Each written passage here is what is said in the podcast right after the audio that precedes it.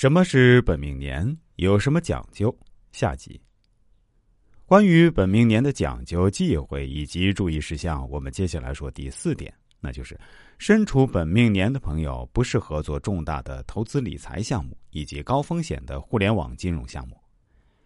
近些年来啊，随着网贷的发展，越来越多的人已经不满足于银行、保险类的保守理财方式，转而尝试 P to P 类的高风险、高收益的投资手段。近年来，频频踩雷跑路的小网贷平台也不胜枚举。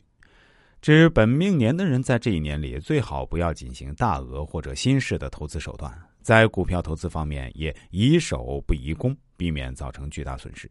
此外，如果想创业下海的年轻朋友，一定切记我下面说的五个字。哪五个字呢？这就是宜静不宜动。大家一定要记好了。如果盲目因物欲冲动跃跃欲试的话，那您当心，很可能会血本无归的。当然，在本命年里，如果能正确的找到自己生肖的财位，那么一串貔貅手链或者吊坠儿，也许能够帮助你守住财运，稳中求胜。下面我们再来说说第五点，那就是本命年不适合搬家。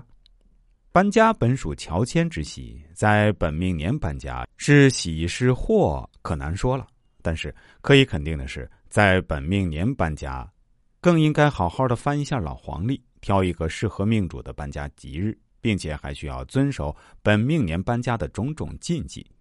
通常情况下，要选择白天搬家，夜间搬家很可能会影响你的运气。好了，朋友们，关于本命年的这个注意事项的话题呢，今天就说到这里。以后有机会还可以给大家再补充点。